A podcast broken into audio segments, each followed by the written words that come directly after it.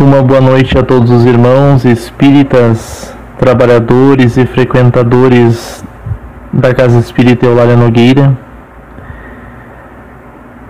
Neste momento eu os convido a elevarmos o nosso pensamento a Deus, nosso Pai maior, a Jesus, nosso irmão e mestre, e humildemente pedirmos que recebamos as bênçãos do plano espiritual superior para que realizemos a leitura do Evangelho segundo o Espiritismo da melhor maneira possível e que os conhecimentos que nos forem apresentados sirvam principalmente para nós mesmos. Esta leitura, meus irmãos, é do capítulo 16, Não se pode servir a Deus e a Mamon, Desprendimento dos bens terrenos, item 14. Venham, meus irmãos, meus amigos, trazer-vos meu óbolo, a fim de vos ajudar a avançar desassombradamente pela senda do aperfeiçoamento em que entrastes. Nós nos devemos uns aos outros, somente pela união sincera e fraternal entre os espíritos e os encarnados será possível a regeneração o amor aos bens terrenos constitui um dos mais fortes óbices ao vosso adiantamento moral e espiritual. Pelo apego à posse de tais bens, destruís as vossas faculdades de amar, com as aplicardes todas as coisas materiais. Sede sinceros, proporciona a riqueza uma felicidade sem mescla? Quando tendes cheios os cofres, não há sempre um vazio no vosso coração?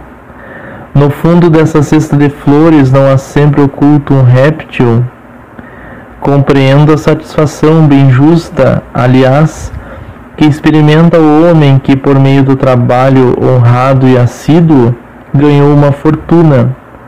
Mas dessa satisfação, muito natural e que Deus aprova, há um apego que absorve todos os outros sentimentos e paralisa os impulsos do coração, vai grande distância, tão grande quanto a que separa da prodigalidade exagerada a sorte da avareza, dois vícios entre os quais colocou Deus a caridade, santa e salutar virtude, que ensina o rico a dar sem ostentação, para que o pobre receba sem baixeza. Quer a fortuna vos tenha vindo da vossa família, quer a tenhais ganho com o vosso trabalho, há uma coisa que não deveis esquecer nunca: é que tudo promana de Deus, tudo retorna a Deus. Nada vos pertence na terra, nem sequer o vosso pobre corpo. A morte vos despoja dele, como de todos os bens materiais sois depositários e não proprietários, não vos iludais.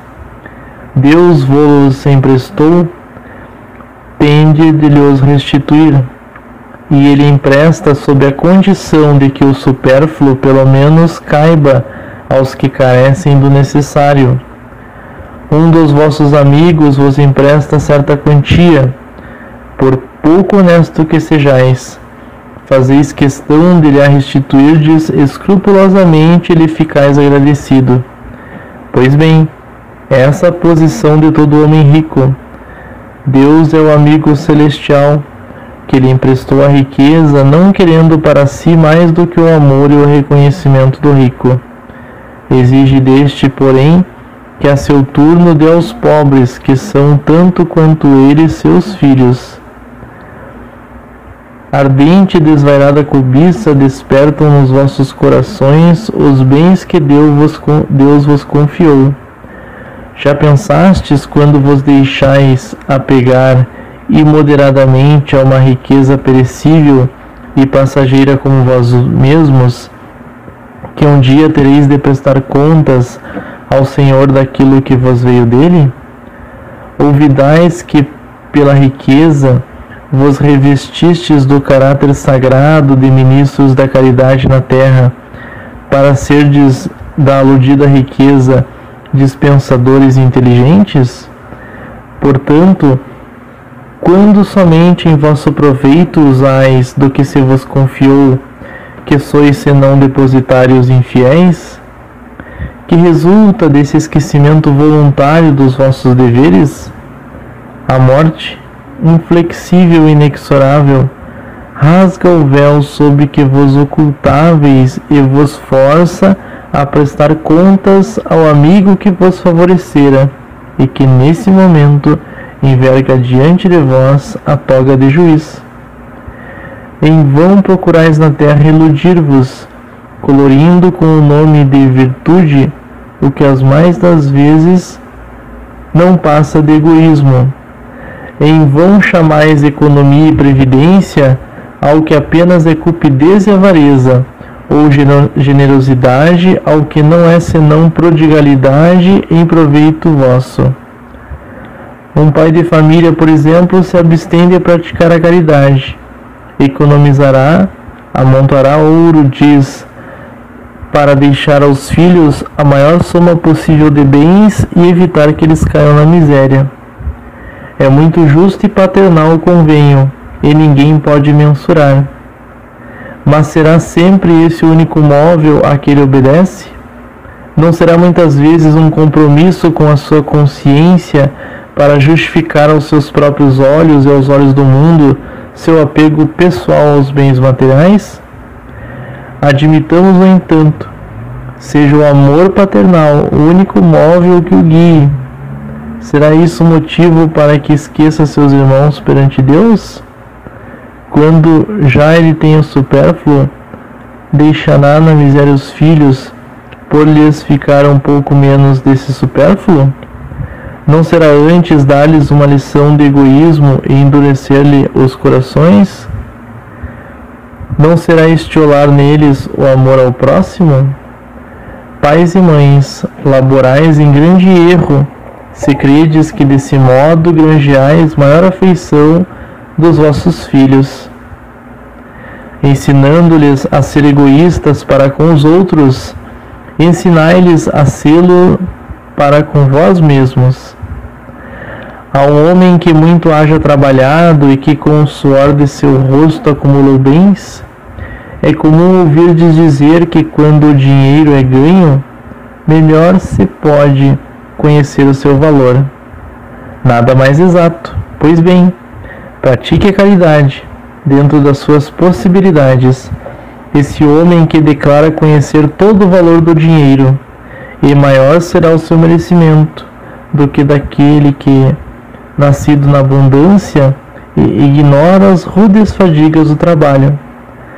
Mas também se esse homem, que se recorda dos seus penares, dos seus esforços, for egoísta impiedoso para com os pobres, bem mais culpado se tornará do que o outro, pois quanto melhor cada um conhece por si mesmo as dores ocultas da miséria, tanto mais propenso deve sentir-se em aliviá-las nos outros. Infelizmente, sempre há no homem que possui bens e fortuna um sentimento tão forte quanto o apego aos mesmos bens. É o orgulho. Não raro, vê-se o arrivista atordoar com a narrativa de seus trabalhos e de suas habilidades. O desgraçado que lhe pede assistência, em vez de acudir-lhe, acabar dizendo: Faça o que eu fiz. Segundo seu modo de ver, a bondade de Deus não entra por coisa alguma na obtenção da riqueza que conseguiu acumular. Pertence-lhe a ele exclusivamente o mérito de a possuir o orgulho lhe põe sobre os olhos uma venda e lhe tapa os ouvidos. Apesar de toda sua inteligência e de toda sua aptidão, não compreende que, com uma só palavra, Deus o pode lançar por terra. Então, meus irmãos, esta mensagem, que é de Lacordaire, do ano 1863, ela é um pouco extensa, mas até onde foi realizada a leitura, podemos compreender algumas coisas. A primeira delas é que o nosso apego aos bens materiais, como diz no início da leitura, constitui um dos nossos obstáculos ao progresso. E, consequentemente, enquanto a maioria da população da Terra ficar conectada às questões materiais, o restante não conseguirá evoluir. E também nos diz a mensagem que por mais que nos apeguemos às coisas materiais, por mais que acumulemos bens materiais, por mais diversificada que seja a nossa vida em relação às riquezas, menos felicidade teremos. Já sabemos que a felicidade não é deste mundo, mas quanto mais bens materiais acumularmos, maior dificuldade teremos em relação aos nossos momentos de paz, em relação aos nossos momentos de alegria. E isso é importante para que todos nós reflitamos sobre o que realmente queremos para a nossa vida aqui na Terra.